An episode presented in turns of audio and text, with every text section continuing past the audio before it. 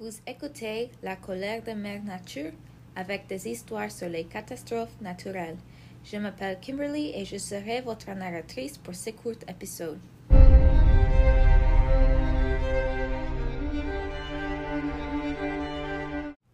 Le 31 mars 2023, il y avait un avertissement de tornade dans le nord de l'Illinois.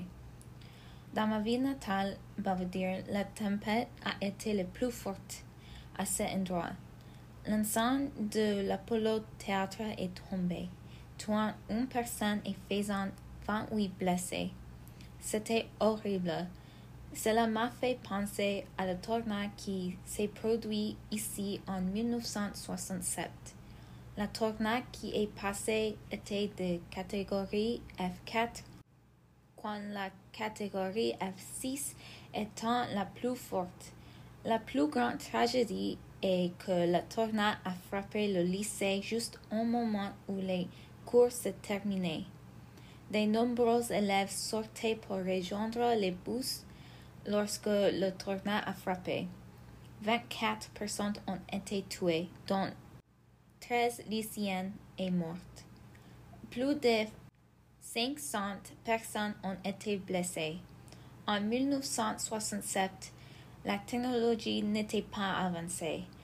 Toute la journée, l'école a été placée en alerte et les sirènes n'ont retenti que 15 minutes après que le tornade a frappé l'école. J'ai vu sur YouTube un documentaire sur cette tornade intitulé Storm Stories After School Twister. En français, Histoires de tempête, la tornade après l'école. Cette vidéo nous raconte l'histoire des personnes qui ont survécu à la tornade, car il n'existe pratiquement aucune photo ou vidéo de la tornade. Comme le dit un journaliste dans le documentaire, la chose la plus effrayante au monde, c'est la nature. Et c'est vrai. La cantinière de mon école primaire nous a raconté comment elle avait survécu à la tornade. Elle nous a dit qu'elle était allée au sous-sol de sa maison ce jour-là et qu'en remontant, elle avait constaté que sa maison avait disparu. À l'école primaire, on nous a enseigné l'histoire de cette tornade et la façon dont on peut les prévenir aujourd'hui grâce au progrès de la technologie.